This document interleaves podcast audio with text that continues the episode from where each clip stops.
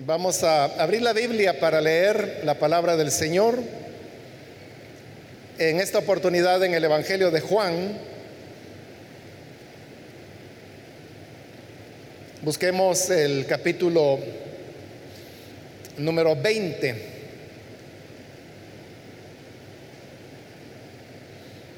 Es el último, bueno, el penúltimo capítulo del el Evangelio de Juan.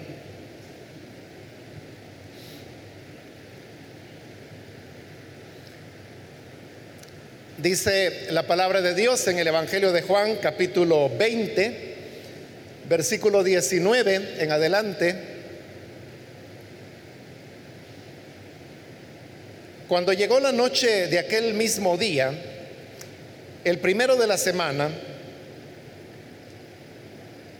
estando la puerta cerrada en el lugar donde los discípulos estaban reunidos por miedo de los judíos, vino Jesús y puesto en medio les dijo, paz a vosotros.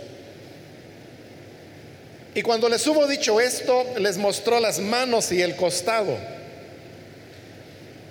Y los discípulos se regocijaron viendo al Señor. Entonces Jesús les dijo otra vez, paz a vosotros. Como me envió el Padre, así también yo os envío.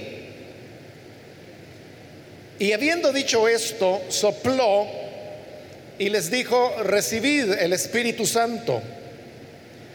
A quienes remitiereis los pecados, les son remitidos.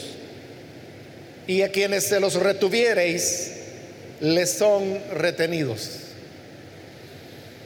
Amén. Solamente eso leemos. Pueden tomar sus asientos, por favor.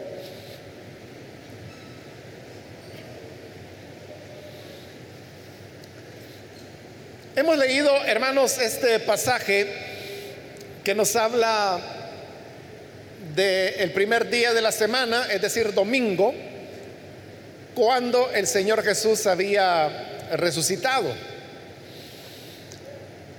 Tres días antes de estos acontecimientos, es decir, antes de su resurrección, las cosas habían sido difíciles en Jerusalén, pues sabemos la manera como Jesús había sido detenido, Luego había sido juzgado dos veces y condenado dos veces también.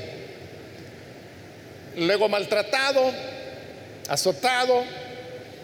Luego le hicieron cargar su cruz hacia el monte de la calavera, donde finalmente es crucificado y unas horas después muere y es sepultado. Los discípulos habían quedado con mucho temor. Ese temor es el que movió, por ejemplo, a Pedro, quien había jurado que aunque le fuera necesario morir con el Señor, no lo negaría, que finalmente tres veces lo negó cuando unas jóvenes domésticas le preguntaron que si no era él el, el, que también había andado con el Señor. Y no solamente él, sino que los demás discípulos también huyeron. El que más o menos se podría decir que no se fue del todo es Juan, que de hecho le sirvió como contacto a Pedro para poder entrar al patio del sumo sacerdote donde el Señor Jesús estaba en su primer juicio. Pero luego no se vuelve a hablar de Juan, sino que ya hasta el momento de la crucifixión. Entonces había temor en ellos. No hay, hermanos, ningún indicio de que hubiera una intención de parte de las autoridades de querer detener a los discípulos del Señor. Todo el ataque iba dirigido contra Jesús, porque ni aun Pedro, como digo, que tres veces fue identificado como discípulo del Señor, hasta ahí quedó todo. Nadie levantó un dedo para tratar de detener a Pedro. Entonces no había realmente persecución contra ellos.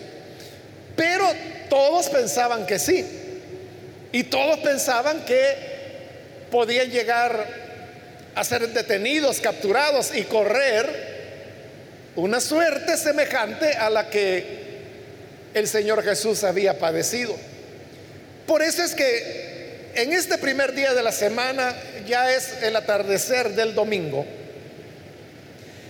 se encontraban ellos, se cree que en el aposento alto, usted puede ver que ahí no dice dónde estaban, pero se presume que estaban en el aposento alto, el lugar donde habían celebrado la cena pascual y donde los vamos a encontrar ya en el libro de los Hechos de los Apóstoles 40, perdón, 50 días después, ya para Pentecostés. Estaban allí arriba y dice que las puertas estaban cerradas. Estaban cerradas porque ellos veían que esta era como una manera, primero de ocultarse y en segundo lugar de, quizás en su imaginación, detener si los soldados romanos querían llegar para capturarlos. Cosa pues que no era así porque a los soldados no les iba a costar nada derribar las puertas. Pero de alguna manera pues les servía a ellos mentalmente de consuelo que estando las puertas cerradas estaban más seguros. Entonces lo hacían para ocultarse y segundo para que no les fueran a hacer daño. Es decir, ellos estaban ahí aislados del mundo externo. Noten lo que sucede cuando el miedo nos embarga. Cuando una persona tiene miedo, hace todo lo posible por aislarse. Y es lo que los discípulos hicieron. Tenían miedo, entonces lo que hacen es ocultarse. Lo que hacen es esconderse en busca de protección. El problema es que eso que ellos están haciendo es lo opuesto de lo que Jesús les había dicho. Porque Jesús ya les había expresado en varias oportunidades que ellos habrían de ser pescadores de hombres. Es decir, debían ir y anunciar el Evangelio. En otras ocasiones también les había dicho que el Espíritu Santo vendría y que cuando el Espíritu viniera ellos darían testimonio.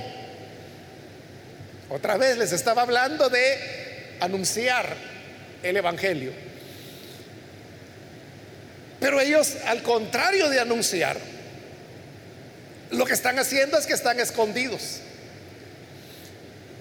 Cuando hay temor, entonces las personas abandonan sus responsabilidades o dejan de lado aquello que se espera de ellos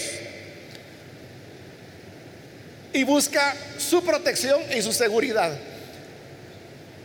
Por eso es que todas las veces que nosotros, hermanos, enfrentamos diversas situaciones, hay temores que pueden ser reales y hay temores que son infundados, como el de los discípulos, por ejemplo, que, como les digo, no hay ni una evidencia que los anduvieran buscando a ellos. Es más, después ellos van a predicar. Y tampoco eso se va a convertir en un problema que los vean predicando, porque lo hacen públicamente. O vemos, por ejemplo, a Pedro y a Juan yendo todos los días, todos los días, dice el libro de los Hechos, a orar por a las 3 de la tarde al templo. Y el templo era el lugar donde estaban las autoridades religiosas. Pero los vemos yendo todos los días y no hay ninguna intención de capturarlos. Entonces, por eso digo, era un temor que no era real, pero ellos lo tenían. Y como tenían temor, entonces se recluyen del mundo, se aparten. Y eso es lo que hacemos cada uno de nosotros. Cuando tenemos algún tipo de temor, lo que buscamos es seguridad, protegernos y en ese anhelo de protegernos, uno no cae en la cuenta que está abandonando las responsabilidades que pueden ser de distinto tipo. En este caso era la responsabilidad de dar testimonio, de anunciar el Evangelio, que es lo que Jesús les había pedido. Entonces, cuando hay temor, la iglesia deja de anunciar, deja de predicar. Pero precisamente porque tenían temor, dice este versículo 19, que estando las puertas cerradas, el Señor aparece en medio de ellos. Lo que había sido producto de su temor, el hecho de cerrar las puertas por temor, se convierte ahora en una prueba de que Jesús había resucitado. Porque sin abrir las puertas, el Señor aparece en medio de ellos y al aparecer les habla y les dice, paz a vosotros. Ese saludo de, de paz caía, hermanos, en un momento, como he dicho, difícil. Lo que las personas más temen es lo desconocido. Por eso es que tememos tanto a la oscuridad. Y es porque en la oscuridad no alcanzamos a distinguir si esa sombra que está ahí se mueve porque es una rama que mueve el viento o porque es una aparición o es un demonio. Entonces, como no sabemos, empezamos a imaginar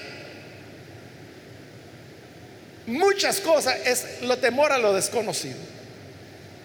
Pero el Señor aparece y le dice, paz, tengan paz. En medio de las dificultades y en medio del temor a lo desconocido. Es un mensaje por el cual Jesús en primer lugar nos deja ver que Él sabe lo que está haciendo. Porque es lo que está ocurriendo ahí. Jesús sigue su programa. Él ya fue crucificado, Él ya fue sepultado, Él ya resucitó. Ahora vendrán 40 días durante los cuales Él va a estar enseñando a sus discípulos. Es decir, Él sigue con su programa y luego vendrá la ascensión.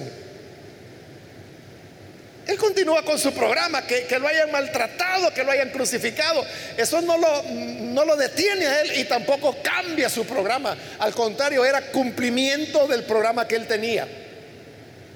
por eso le dice a sus discípulos, paz a ustedes porque todo está bajo el control de Dios. Y esa es la realidad que para nosotros sirve de consuelo, hermanos. Y es de que, aunque es cierto que tendremos que enfrentar peligros, temores, temores reales o temores, como digo, a lo desconocido, pero todo realmente está bajo el control del Señor. No hay nada que uno pueda decir, esto se le escapó a la mano de Dios. O Dios no pudo controlar esta o aquella situación. No lo podemos decir. Porque todo sigue donde tiene que estar. Es decir, Dios sigue sentado en su trono. Él sigue reinando. Su plan de redención sigue caminando. Él sigue siendo el padre de sus hijos. Y Él sigue protegiendo a su iglesia, a su pueblo. Sigue amándonos sigue sosteniéndonos, sigue bendiciéndonos, siempre estará ahí para nosotros y por eso nos dice paz a ustedes. En medio de la situación que sea, siempre Él nos dirá paz.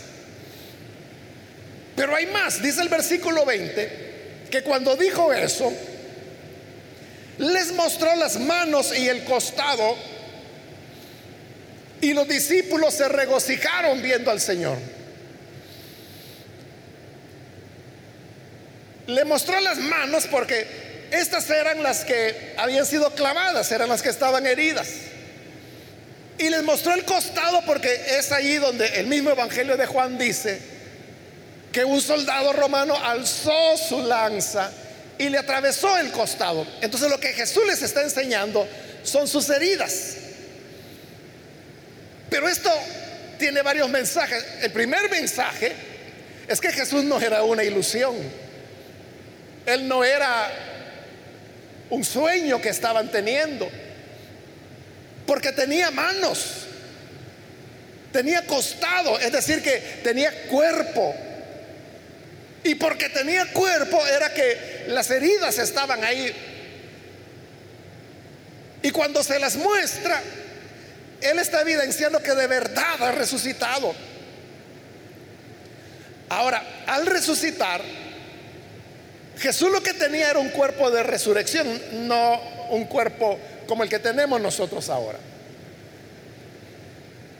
Era un cuerpo de resurrección. Y el cuerpo de resurrección es del que el apóstol Pablo dice que ha sido glorificado.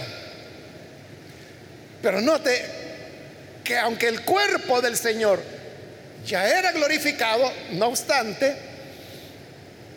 sigue teniendo las heridas. En las manos y en el costado. Pero eso tiene otro mensaje. Y el mensaje es que Dios puede vencer todas las cosas.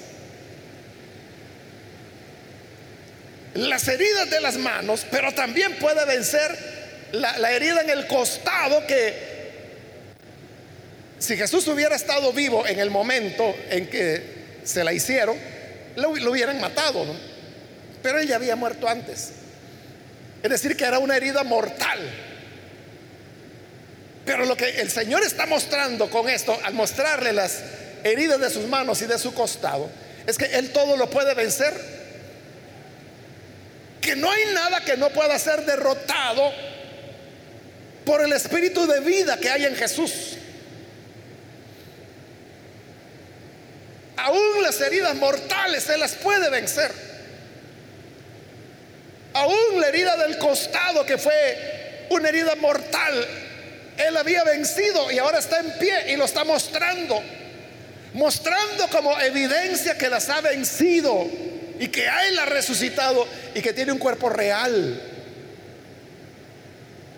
Esto nos enseña que realmente no hay nada que nos pueda derrotar de una manera definitiva. Uno puede, hermanos, ser golpeado.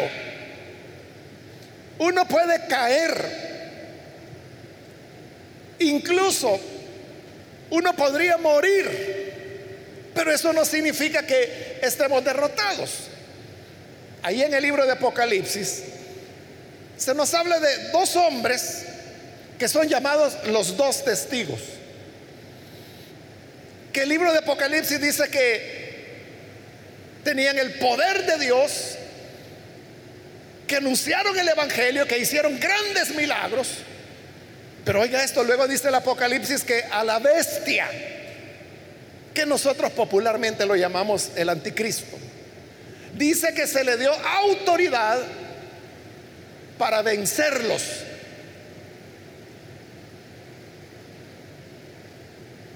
Pero no es una derrota definitiva. Es vencerlos en un episodio, digamos. Porque de verdad los mata. Y habiéndolos matado, dice que los cuerpos estuvieron tirados en la plaza de la ciudad que es Jerusalén durante tres días. ¿Te parecía que la bestia o anticristo había ganado? Porque los derrotó, los mató. Y no solo eso, sino que dice que todos los pobladores de la tierra comenzaron a hacer fiesta porque habían matado a los testigos del Señor. Hicieron comida, comieron, bebieron, se enviaron regalos los unos a los otros.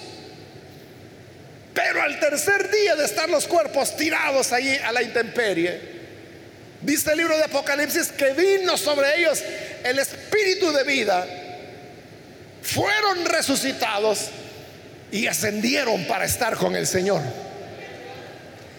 Y luego en la tierra se desata un terremoto que es como un castigo de Dios por haber tratado de esa manera a sus dos testigos. Ahí está lo que le digo. Ellos fueron derrotados porque hasta los mataron, ¿verdad? Pero esa no es la palabra final. Igual que Jesús, Él está mostrando ahora sus heridas. Miren lo que me hicieron. No fue un mal sueño el que tuvieron. Es una realidad. Aquí están mis heridas, aquí está mi costado. Herido, pero aquí estoy, en pie, estoy vivo. Es el poder de Dios para decir la última palabra. Los hombres dijeron, bueno, lo crucificamos, lo matamos y lo enterramos. Ahí se acabó el problema. Para ellos esa era la palabra final, porque para nosotros los seres humanos esa es la palabra final, ¿verdad? Se murió, se murió. Échenle tierra, se acabó. Y para nosotros ahí se acabó la historia, y así es, ¿verdad? Los hijos van a recordar al padre, los nietos recordarán al padre. Tal vez los bisnietos, tal vez. Según algunos estudios que se han hecho, se dice que las personas son recordadas solo por tres generaciones. Es decir, por sus hijos, sus nietos y sus bisnietos. Y de ahí los tataranietos ya no saben quién fue su tatarabuelo, ya, ya no. Piénselo usted. ¿Quién fue su tatarabuelo? ¿Quién fue su tatarabuela? ¿Quién lo recuerda? Pudiera haber algún caso por ahí que yo conocí a mi tatarabuelo, pero esas son excepciones. Entonces, la gente olvida pronto, pero para Dios esa no es la última palabra. La última palabra es este primer día de la semana cuando la piedra es removida. El Señor se levanta, resucita y ahora está en pie y le dice, aquí están las heridas, pero aquí estoy vivo, diciéndoles paz a ustedes. Es la palabra de vindicación. Es demostrar, digámoslo así, es demostrar quién manda aquí. Soy yo, dice el Señor. Me hirieron, me traspasaron el costado, pero aquí estoy. Y les repite por segunda vez. Paz a ustedes, versículo 21. Les dijo otra vez, paz a vosotros. Pero oiga esto, como me envió el Padre, así también yo los envío. Él ha llegado para ponerlos en la ruta correcta. Porque recuerde, Él les dijo, ustedes van a ser pescadores de hombres. Les digo, cuando venga el Espíritu Santo, ustedes van a dar testimonio, pero se han ido a esconder. Están encerrados, tienen miedo. Hoy les está diciendo, hombres, salgan de aquí. Y le dice, como el Padre me envió, ahora yo los envío a ustedes. Él me envió y yo vine y les anuncié el Evangelio. En 40 días yo me voy de regreso, pero ustedes tendrán que ser los que continúen. Así que ahora yo los envío. Vayan, pero ¿qué les está diciendo? Salgan, den el paso. El Señor nos anima a que venzamos nuestros temores. No quiere que nosotros sigamos siendo presa de los temores. A veces nosotros tenemos, como le dije, temores de diversos tipos. Temores racionales, que están bien fundados, y temores que son de nuestra imaginación o de las cosas que nuestra mente construye. Si usted dice, mire, a mí me da temor pasar por esa calle en la noche porque fíjese que es bien peligroso y han matado a tres ya. Ese no es invento, esa es una realidad. Entonces no pase mejor, ¿verdad?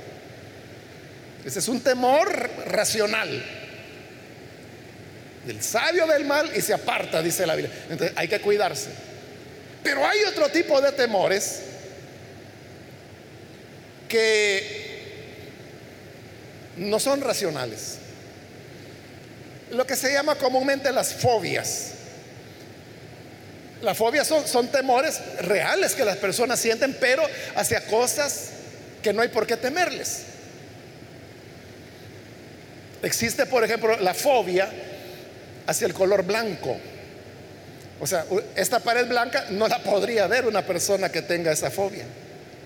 Entonces tendría que estar agachada o viendo a otro lado o viendo la Biblia, pero no podría ver aquí al frente porque vería el blanco y el blanco les da terror.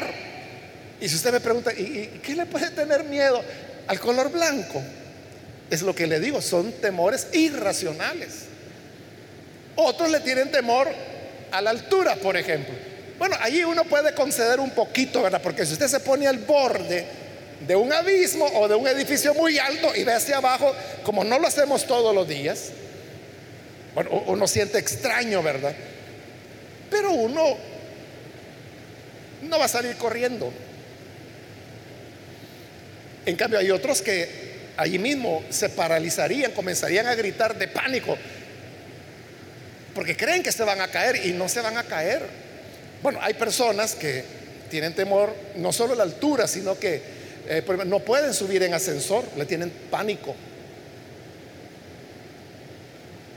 Y también conozco hermanos que estando en tierra firme, eh, no pueden ver algo alto, una lámpara, un poste que esté muy alto. Si se quedan viendo, les da temor. hay todo tipo de temores, ¿verdad?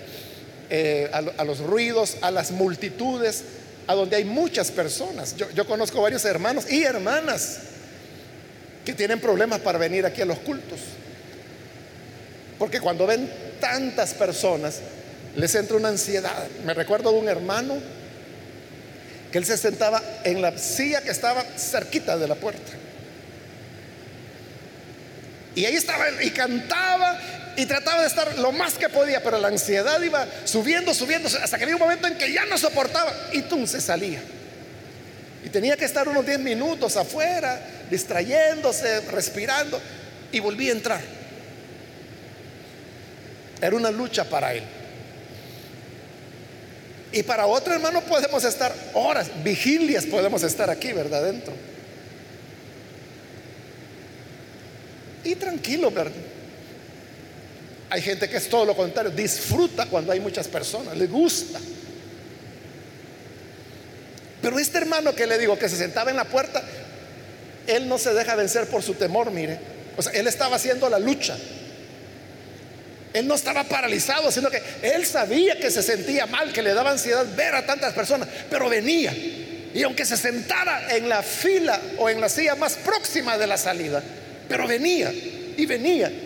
Tengo bastante de no ver a este hermano. Me gustaría pensar que superó su problema. Yo creo que sí, ¿verdad? Porque cuando una persona le hace frente a sus temores, termina venciéndolos. Eso es lo que Jesús está haciendo ahora. Como el Padre me envió, yo les envío. Salgan, no estén aquí encerrados, abran las puertas. Ustedes son la luz del mundo, deben salir. No tengan temor, yo los envío. Y si Él nos envía es porque Él estará con nosotros. De verdad, porque en el siguiente versículo, en el 22 dice, y habiendo dicho esto, salgan, sopló y les dijo, recibid el Espíritu Santo, el que Él había prometido. El Espíritu vendrá y ustedes serán quienes van a dar testimonio, van a anunciar. Hoy está Él soplando sobre todo y le dice, reciban el Espíritu. No estaban solos, tenían el poder del Espíritu de Dios. Y termino con el 23, a quienes remitierais los pecados, les son remitidos. Y a quienes se los retengan, les serán retenidos. ¿Qué quiso decir Jesús con eso? Que el anuncio del Evangelio es tan maravilloso, hermanos, que las personas a las cuales les presentemos el mensaje del Evangelio, le estamos abriendo la puerta para que tengan el perdón de los pecados. Pero si nosotros callamos y no compartimos el mensaje del Evangelio, le cerramos la puerta a esa persona para que crea y por lo tanto sus pecados le son retenidos. Claro, el Señor no nos envió a retener los pecados a la gente, al contrario, Él nos envió a hacer lo que Él fue, comprensión, compasión, ternura. De igual manera, nosotros tenemos que ver al pecador, a la persona que falla, con amor, con mucha ternura e indicarle el camino. Que el camino del perdón es creer al mensaje del Evangelio.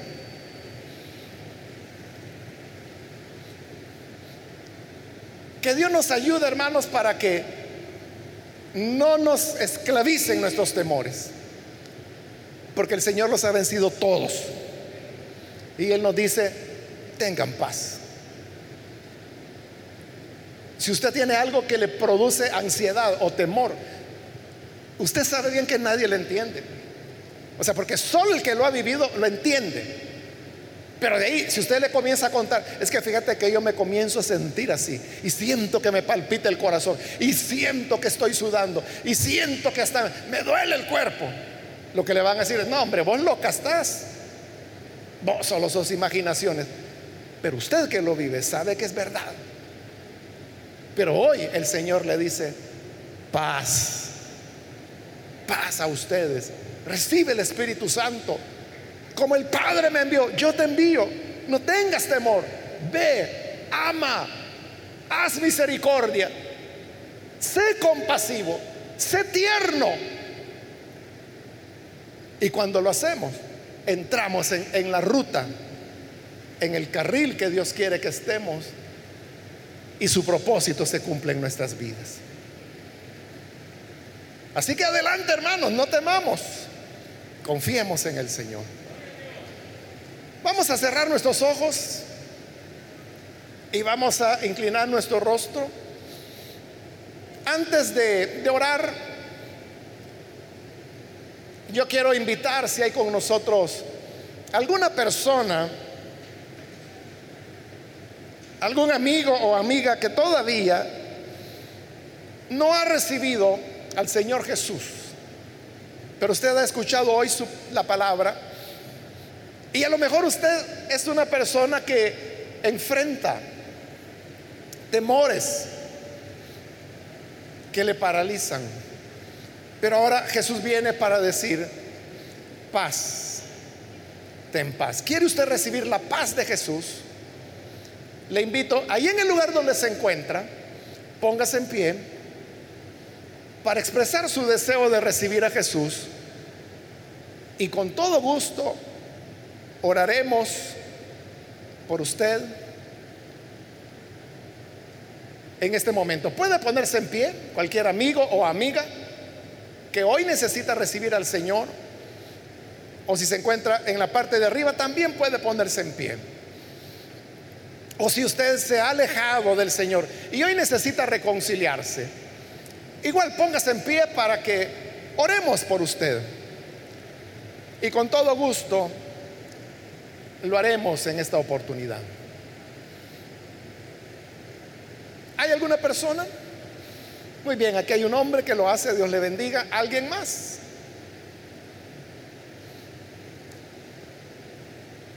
Para que podamos orar por usted.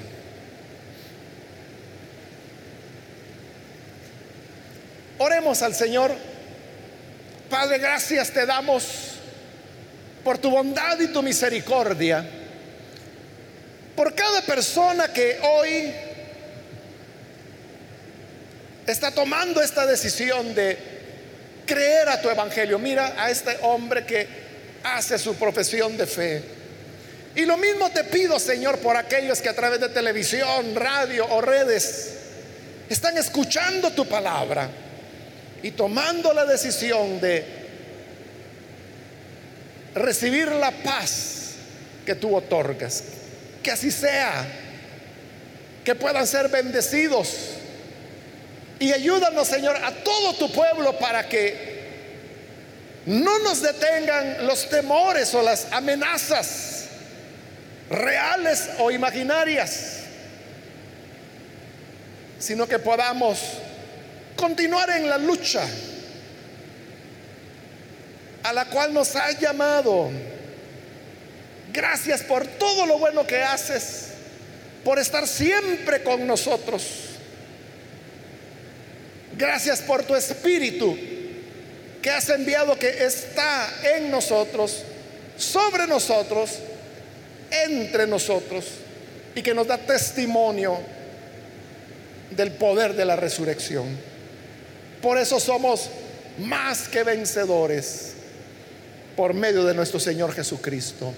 A ti sea todo honor y toda gloria. Amén y amén.